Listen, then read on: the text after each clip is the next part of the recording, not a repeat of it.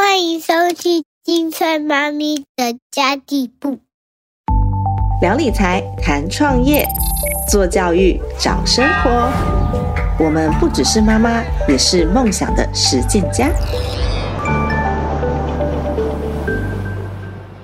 Hello，大家好，我是陪你精算生活、创造理想人生的 Cindy Two。这一集单元，我觉得很重要的一件事情是，我想要来聊聊我之前从来没有聊过的议题，就是关于音乐素养了。为什么我从来没有聊过这个议题呢？其实，嗯，大家可能不知道，我是一个连简谱都看不懂的人。然后，我所有的音乐啊，或是之前我其实学过长笛，然后学校在考音乐的时候，我所有的谱都是背起来的。从来没有真正看懂过它，我也不知道为什么。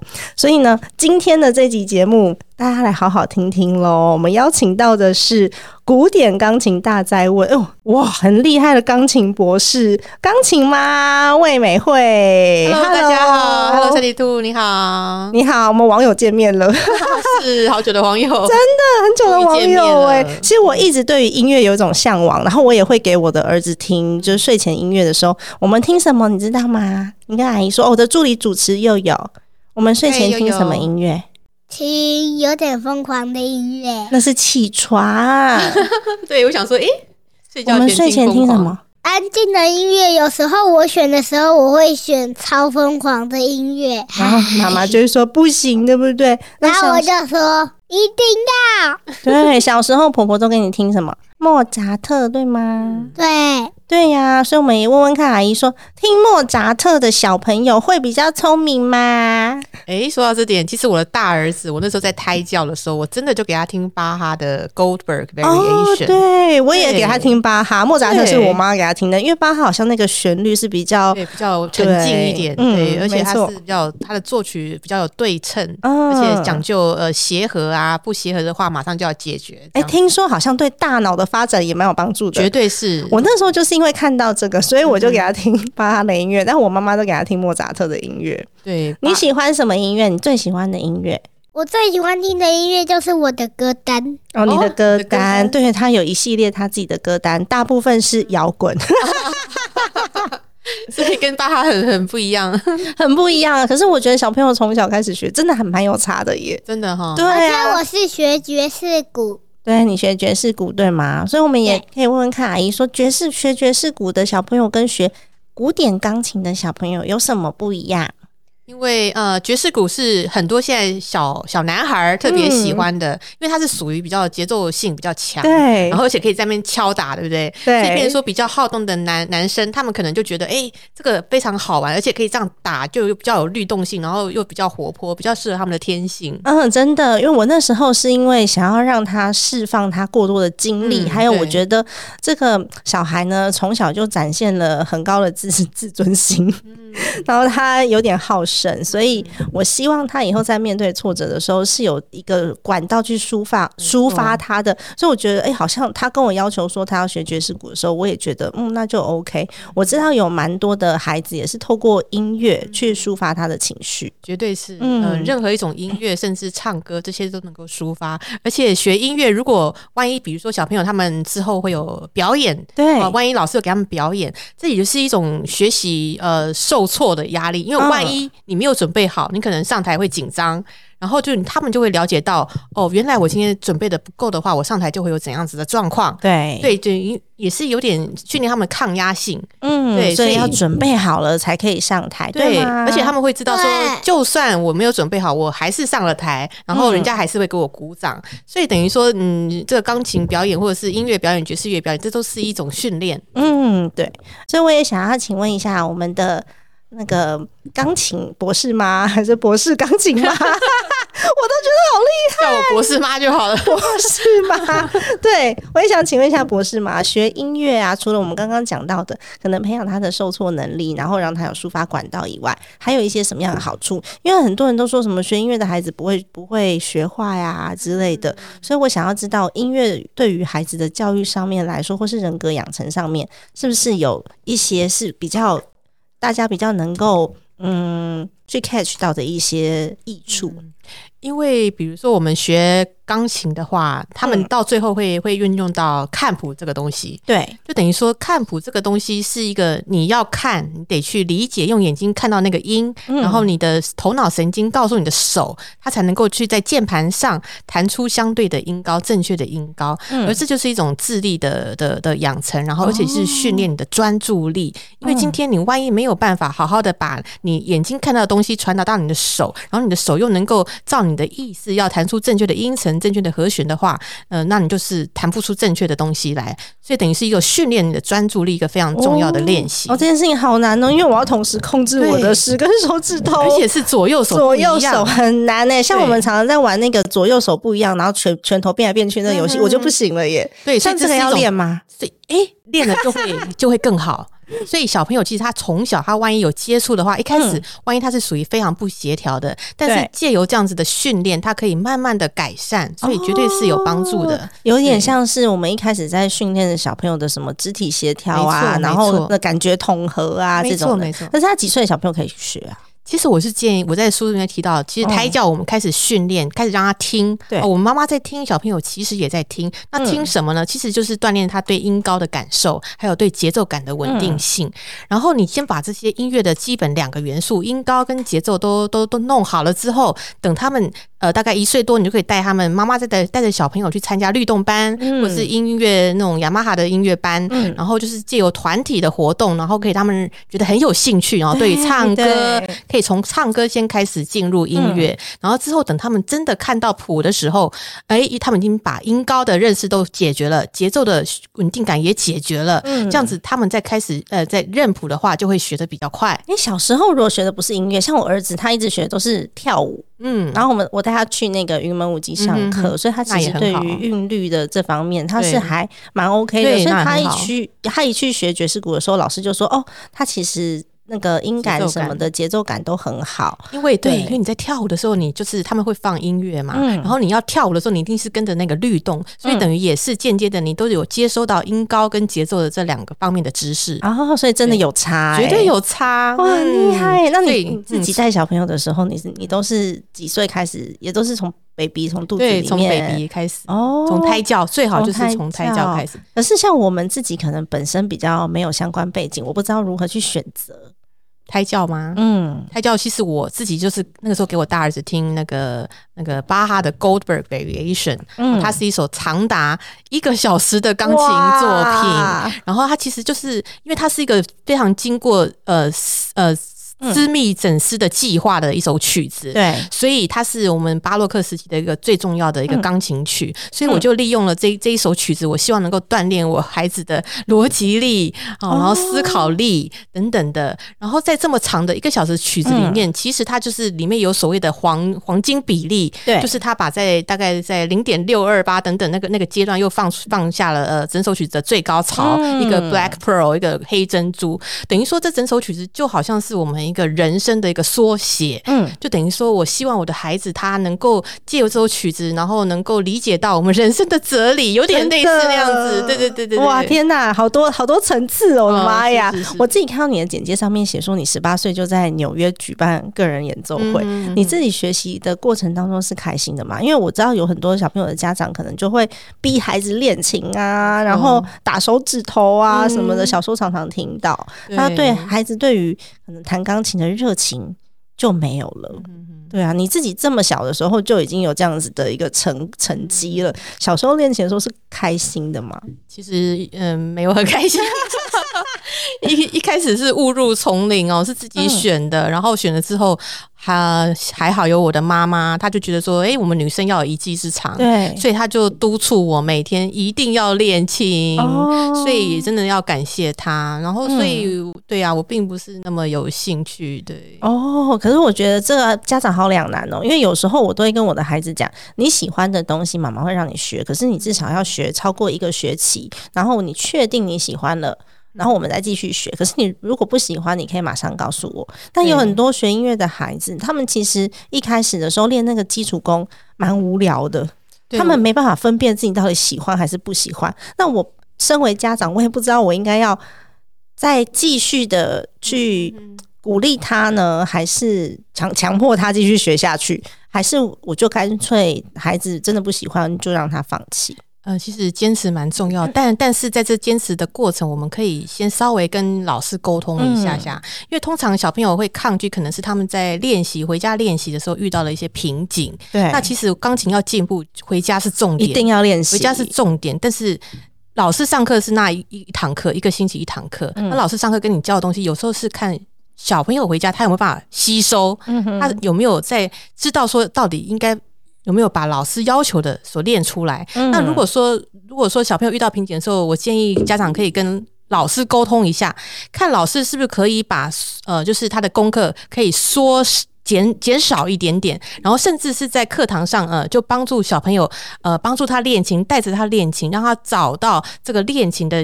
到底是什么所谓练琴的效率？甚至父母也可以跟在旁边。其实我建议，呃，父母在初学的时候可以跟着小朋友一起学，这样在家的时候，呃，小朋友万一遇到困难的时候，呃，家长也可以从中帮助这样子。因为其实要进步，真的最重要就是在家练习的这段时间。哦，对啊，真的是，因为像我儿子学爵士鼓嘛，哎，我助理主持人跑掉了，我想要问你问题，你把你的麦克风装回来好不好？呀，跑掉了。他学爵士鼓，我们回去不可能在家里面摆是大鼓。但其实我觉得，可能我们学习音乐的目的性也不太一样。像我的目的，可能就不是让孩子真的成为多厉害的什么音乐大师，或是一定要走音乐系。那我可能就是只是想要让孩子去抒发他的情绪，或是有一个兴趣管道。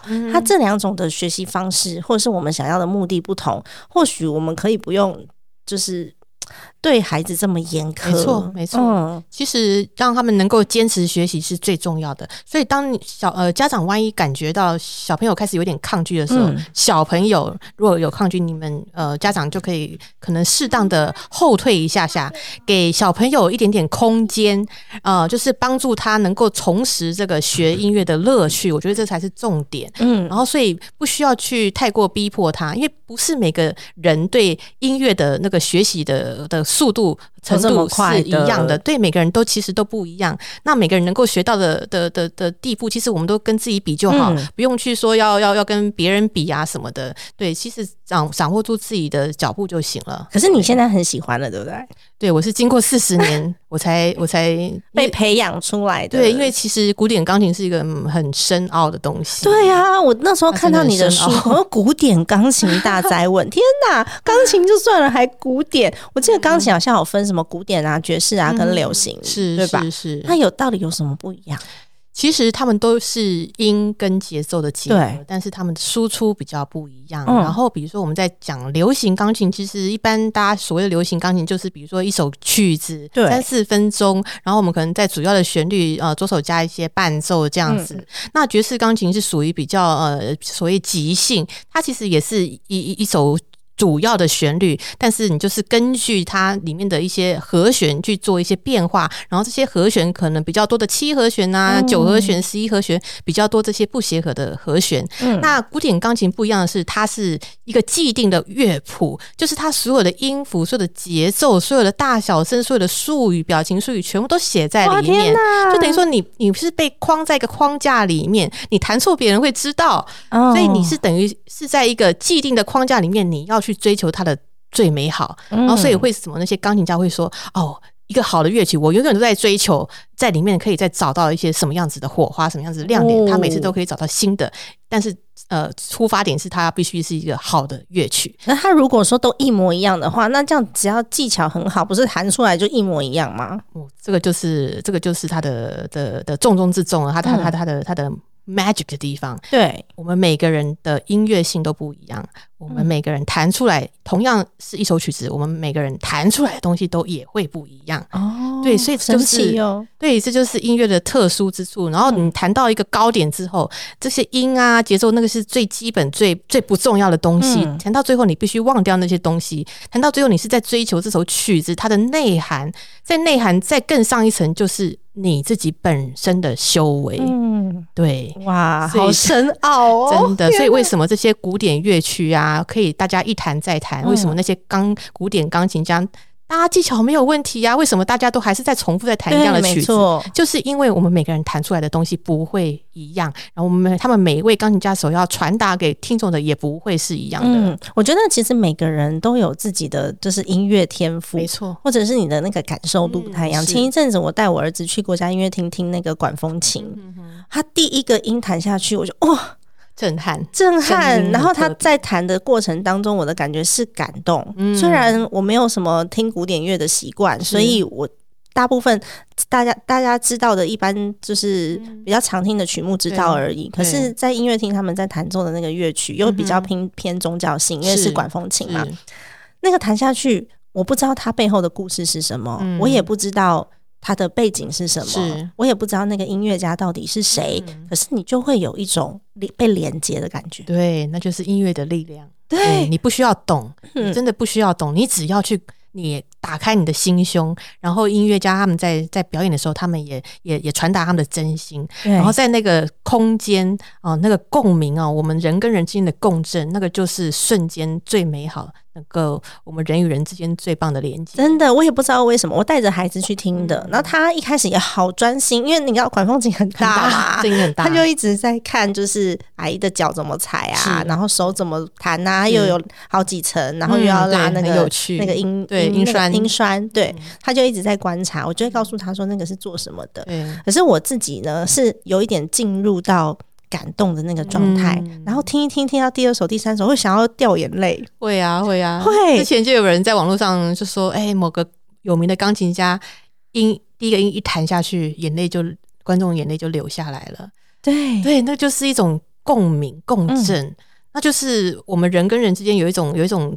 在在在我们看不到的一个空间里面有有一个灵魂灵灵魂的接触，这样子，对。对，所以即便你跟我一样，我小时候其实没有什么学音乐，但是我还蛮喜欢的，我才会给孩子听巴哈。是，然后给孩子听莫扎特啊、当然啦，高中老师、国中老师也非常的 有帮助，因为我们以前都要背那个什么古典音乐史啊对之类的，所以你至少多少会了解一下，然后想要让自己也有一点有一点熏陶的感觉嘛。所以其实偶尔还是会听听，然后也是会带孩子去音乐厅，嗯。他去过五次，对，很棒、他欸，去过五次然后还有看过那个音乐剧、儿童音乐剧的表演，对然后是一个三十人的现场的乐团，虽然三十人不算大，嗯可是他前面搭配的是小朋友的那个剧嘛，对，嗯然后孩子就非常非常有兴趣，他跟我提出他想要学大提琴的要求，对，大提琴可能还比较要要稍微身高高一点点，他才有办法学。可是至少我知道他是对某一个东西有兴趣了。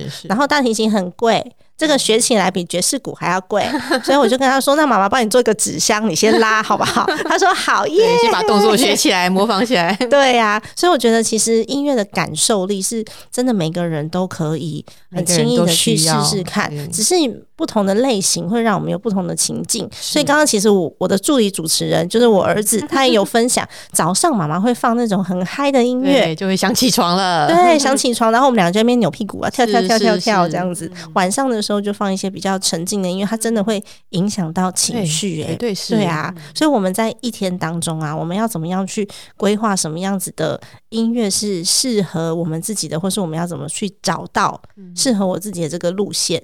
嗯哼，就是你我们其实我们每个人喜欢的音乐嗯，不会是真的不一样。对，不会是一样，这都是跟我们成长背景有关系。嗯所以，比如说你今天我已经从小，我每天就是给我小孩子听古典音乐的话，他就会习惯古典音乐。啊对，那我如果我从小就是给我我自己喜欢听西洋歌曲的话，小朋友他也自然而然会就是喜欢西洋歌曲。如果他呃呃习惯听西呃国外的爵士音乐啊，嗯他有也会自然而然的习惯爵士音乐。其实听任何音乐都无所谓，重点是呃你只要喜欢，然后你你你可能听久了，你就自然而然你你就会沉浸在里面这样子。对，真的，我觉得真的听久了，你就会觉得，哎、你喜欢某一个某一个领域的音乐。对对。不过我之前有一票学音乐的朋友，嗯。因为我以前在洛杉矶嘛。对，那呃有一票朋友他们是念 MI，就是嗯 Music Music Institute，哦哈，对他们念 MI 的学生，嗯那他们就会比较不喜欢流行乐。因为他们习惯古典乐。哎，对哦，是 M I 的是学流行乐的，哦不好意思，嗯是 Berkeley 的。哦，对，Berkeley 对 Berkeley 的朋友，对他们可能就会百克里音乐学院，这跟我们那个伯克莱大学是不同间，对他们就会比较不喜欢所谓的流行乐，说啊这个旋律写得这么简单，然后就可以赚钱，就可以怎么样？你怎么看商业跟艺术之间的差异？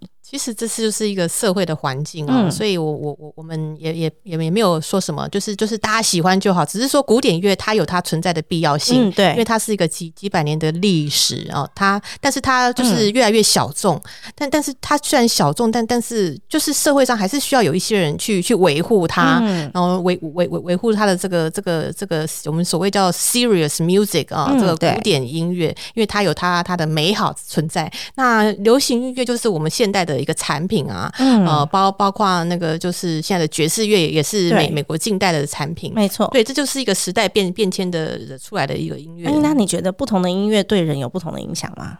嗯，我觉得可能应该是有吧。对啊，哦就像你，我们就以古典音乐来来讲好了，就光是古典音乐，它也有分所谓。什么巴洛克音乐啊、嗯。古典音乐啊、浪漫音乐时代的音乐，还有现代音乐，其实就是嗯。不同时期会发展出，因为呃跟着社会的变迁发展出不同的不同样貌的这个这个音乐。哦那那那所谓巴洛克 （Baroque music），它就是属于比较对称的，然后比如说旋律，然后一个比较美妙的旋律下面搭配一个伴奏，其实有点像我们现在的流行乐，只是它它可能是有发展性的，它可能是有一个奏鸣曲式，它用曲式去、去给它给它给它给它弄弄弄弄出一个派别出来，就比较长，不像我们现在的流行乐是比较短的。哦。对，我觉得以前都很有故事性，对，它是有起承转合的对对对，就像所谓奏鸣曲，就是有起承转合，其实呃，就是有城市部啊、发展部啊、在线部啊，就是有点嗯像我们作文的起承转合，就是它是有一个故事性、有一个过程的这样子。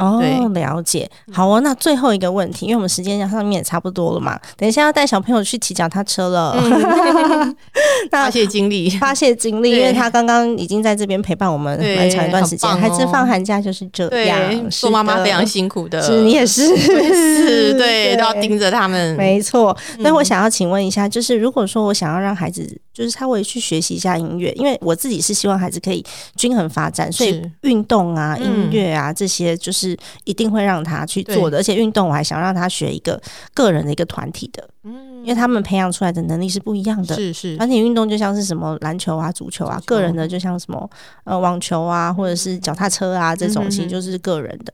其实音乐也是诶、那如果说我想要让我的孩子比较好提早进入，如果说他已经开始五岁多，他已经开始可以学了，嗯我会怎么样去建议家长们？就是如果最好就是胎教嘛，然后音乐团体班，从团体班开始呃培养嗯他这个、这个兴趣，然后之后建立呃一对一的时候，你就可以开始有有有个人的这个这个一对一的老师嗯这样子，对呀、然后就其实因为每个人呃接收。